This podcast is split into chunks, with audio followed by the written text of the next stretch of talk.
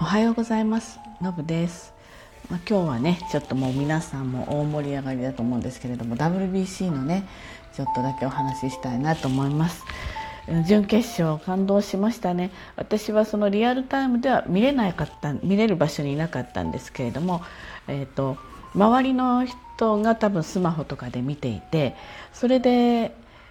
えー、負けてた劣勢だったのを知っていて最後に、えー、誰かが打って同点か逆転いわゆるサヨナラになったかっていうところはその周りのざわつき感で知ったわけなんです。うん、それでで、えー、とちょっとして確認ができたと。ですからまあその言葉だけでその展開とかあと文面だけで速報は見てたのでで展開分かってましたからあの映像見てなくてもやすごい感動したのと早くその瞬間の映像を見たいと思ってツイッターとかを見てたらねあのどんどん皆さん上げてたのであの動画でね。でやっぱりそれを見てこう鳥肌立ちました。これ普通にテレビの前でもう一回一回を一喜一憂して見てた人のその興奮とか感動とかねもうすごい嫉妬しちゃうぐらいやっぱその時間で見ていたかったなってすごい思いました。で私はなぜ、えー、まあ、テレビみたいなもので見れなかったかっていうとあの高校生のですね全国大会に帯同してたからなんですね。でちょうど開会式の時間だったんです開会式が始まる直前にさよならになったのかな直なんですけどもうあの私は、えーと、そのなんていうんですか控えのところにいたんで、えー、その開会式に出席という形ではなかったんですけれども、うん、そのじっくり何かを見るとかっていう状況じゃなかったので、まあ、見れなかったわけです。でえっと以前はね選手が全員開会式には出る状態だったんですから、まあ、コロナ以来以外、えー、その都道府県とかあと今回はブロック代表なんでそれぞれのブロック関東ブロックの代表者1名とか2名とか決まっていてその人たちが座っているのでそれ以外の選手たちは観覧席が各県ごとのブロックごとの控え場所になるので、まあ、周りには高校生いっぱいいたんですね。で高校生ってあんまり野球に興味がないんじゃないかなと思ってたわけです。プロ野球とかもねちょっと下火だったり、まあ、昔から比べるとって話なんですけどですしなんかサッカーとかそういったものの方が人気なのかななんて思ってたんですけれどもすごくですねあの野球の情報をね知ってるんですよ。この WBC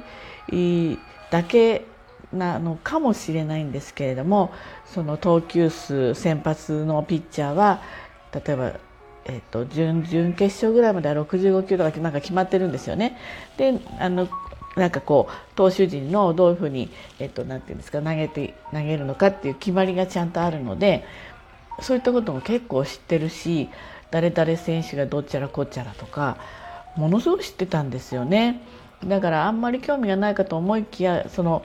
こっそり動画を見てたのはもう結構高校生たちも見ていてねなんかすごく喜んだり一喜一憂してるんですよね。なので私はまあその昭和な人なので何ですかあのやっぱり野球で育ってきたようなところがあるわけですよ。野球大好きだし自分も実際にちょっと少年野球のなんか、まあ、登録だけっていう感じではあるんで、まあ、もう1勝1勝2ぐらいしか見てないんですけどなんかコーチみたいな感じで、えーと、携わってたこともあるんですね。まあ投げるのとキャッチングができたからってことなんですけどですから野球はやっぱり大好きで見てましたけどなんか今の子たちもねそういったこういう野球に興味をちょっと示してくれる子たちが多くてねいいなと思ったんですよ。でそんな話をその晩にですねあの他の学校の高校の先生たちとお話ししてたら今の子どもたちってあの野球をスマホですごいゲームで自分でカスタマイズしてゲームやってるらしいんですよね。あそうなんだと思ってなんかやっぱり興味のあるゲームしか、えーと、あゲームね。ゲームしかあのあやらないのかなと。なんかいろいろありますよね。対戦ゲームだの。やれなんだの。スーパーマリオが分かんないんですけどね。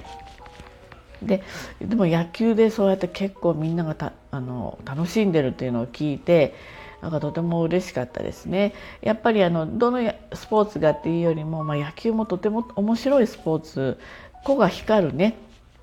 スポーツでもあるんだけれども、まあ、団体としてもチームプレーっていうのはすごい必要になってくるわけなのでなんかそういったあのスポーツをね好きあの楽しんでいるのはなんかちょっと嬉しく思いましたね。これでね、まあ、どうしても人の心理ってこうシューって流れていくので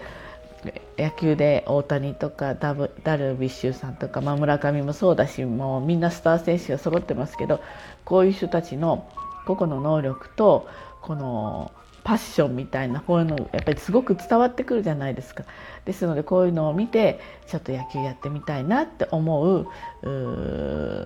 ちびっこちゃんたちもやっぱ増えると嬉しいし野球も盛り上がる。またサッカー頑張ったらサッカーが盛り上がる。ラグビーが、ね、こういう世界的に戦っていくとラグビーが盛り上がるってことでいろんなスポーツがあの全体的にこう底上げしてね興味を示してくれる人たちが増えたらいいなと思います。で、えー、WBC については決勝ですよねもうアメリカすごい打線みたいなんでちょっとどうなるか分かりませんけどなんとなくこういうねあのマインド的にはすごくいい流れで来てますからねなんかこう頑張ってほしいなっていうのとやっぱりなんていうか勝負の神様ってうまく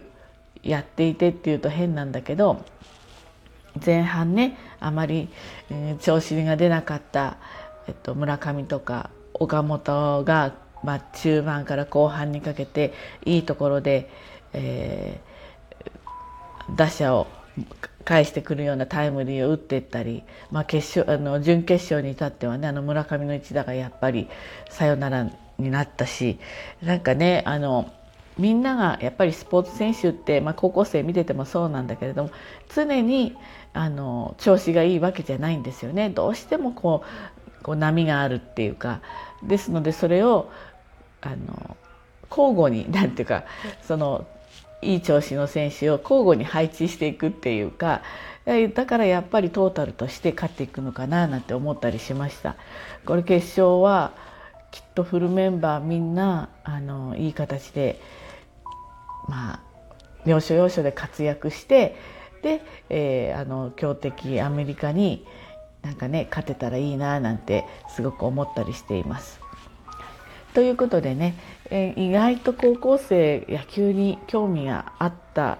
みたいですってそんなお話でした。はい、それではね今日も一日頑張ってまいりましょう。じゃあねバイバイ。